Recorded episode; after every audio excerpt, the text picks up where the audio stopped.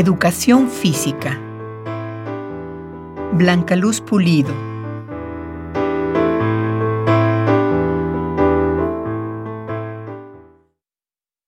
Cada lunes mi cuerpo era derrotado en la clase de educación física.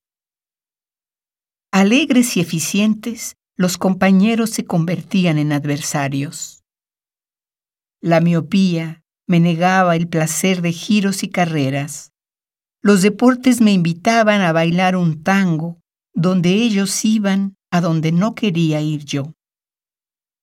Hoy miro por televisión a los atletas y mi espíritu los sigue, vuela con ellos, como en este momento en que, puntual, salta a otra página.